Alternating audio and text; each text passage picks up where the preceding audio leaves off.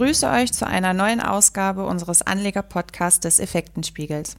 Ich spreche heute mit unserer CEO, Frau Weidmann, über die sogenannte Value-Falle. Hallo, Frau Weidmann.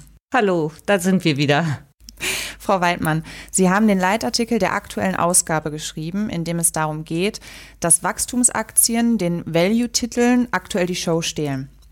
Bei einigen stellt sich da vermutlich die Frage nach dem Unterschied zwischen Value- und Growth-Aktien. Ja, zunächst mal handelt es sich um zwei unterschiedliche Ansätze der Geldanlage.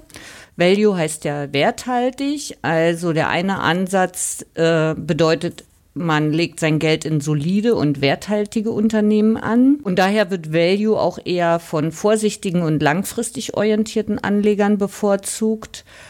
Dagegen ist der Grow-Ansatz halt äh, der Ansatz für risikofreudigere Investoren, die lieber auf Wachstumsfirmen setzen. Sie spekulieren damit also auf den zukünftigen Erfolg einer Geschäftsidee oder einen Trend. Beim Value-Ansatz dagegen geht es um reale Fakten. Der zentrale Gedanke ist dabei eigentlich denkbar einfach. Die Aktie ist kein kurzlebiges Spekulationsobjekt, sondern der verbriefte Anteil an einem Unternehmen, mit dem man an dessen gesamter Wertschöpfungskette partizipiert. Also was die Aktie ja wirklich bedeutet. Und daher verfügen werthaltige Firmen über reale Vermögenswerte, eine gute Marktposition, hohe Renditen und eine stabile Gewinnentwicklung. Und attraktiv sind dabei vor allem jene Unternehmen, die an der Börse unterbewertet sind. Das heißt, Anleger setzen bei ihrer Strategie darauf, auf den inneren Wert einer Gesellschaft und kaufen möglichst zu einem Kurs, der unter diesem inneren Wert liegt. Urvater der Value-Idee war ja Benjamin Graham, dessen bekanntester Schüler äh, Warren Buffett 50 Jahre lang mit dieser Methode, mit der Value-Methode erfolgreich investiert hat.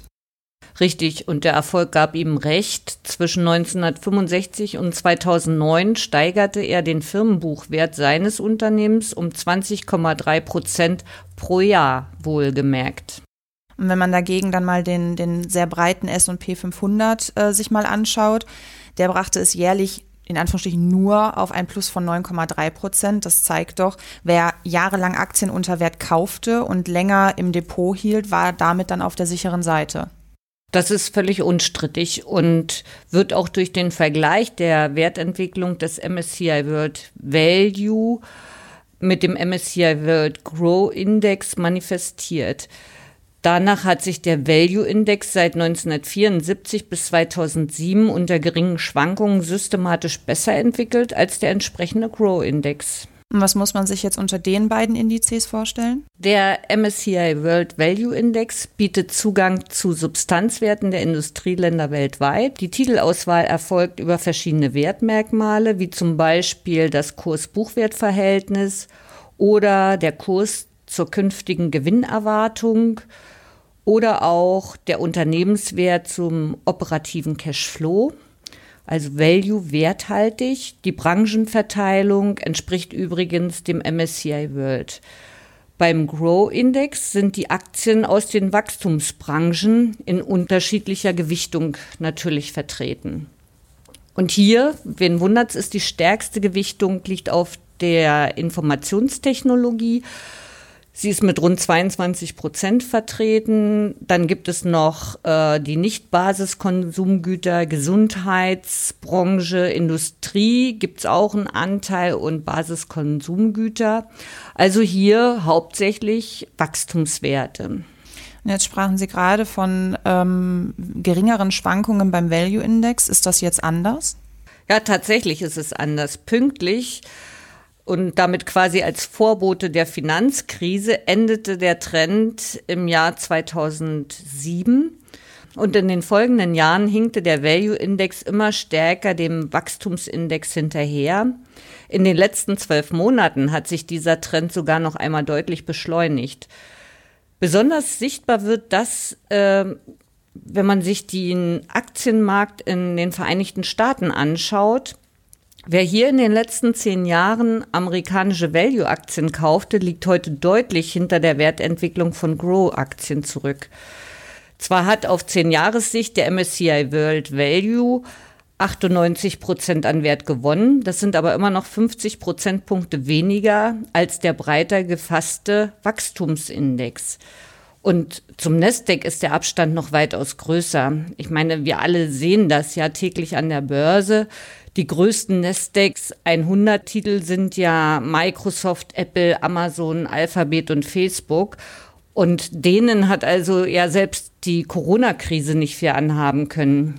Wer vor zehn Jahren blind den Index kaufte und im Depot festhielt, kann sich heute über riesige Gewinne freuen, ohne jemals einen Blick auf irgendwelche Fundamentaldaten oder Kennzahlen geworfen zu haben. Gibt es denn irgendwelche Hinweise darauf, dass sich dieser Trend nochmal wendet? Momentan nein. Darauf deutet momentan nichts hin. Im Gegenteil, dieser Trend, der gegen alle Erfahrung spricht, scheint sich noch einmal richtig äh, zu beschleunigen. Er nimmt noch mal richtig Fahrt auf, vor allem jetzt in der Corona-Krise. Während die Kurse der sogenannten Qualitätstitel mit rasender Schnelligkeit in den Keller rauschten, hielten sich die Wachstumstitel erstaunlich stabil, und zwar unabhängig von ihren Kennzahlen. Und mehr noch, sie nahmen dann auch relativ schnell ihre Aufholjagd wieder auf. Einige von ihnen erreichten ja bereits in kürzester Zeit schon wieder neue Höchststände, während die Qualitätstitel immer noch im Keller zum Teil liegen oder sich schwer tun, wieder Anschluss zu finden. Ob werthaltig oder nicht, entscheidend war allein ihre digitale Positionierung, denn das Runterfahren der Wirtschaft und die kollektive Kultivierung von Social Distance haben natürlich die Wachstumstitel viel schneller beflügelt als die anderen.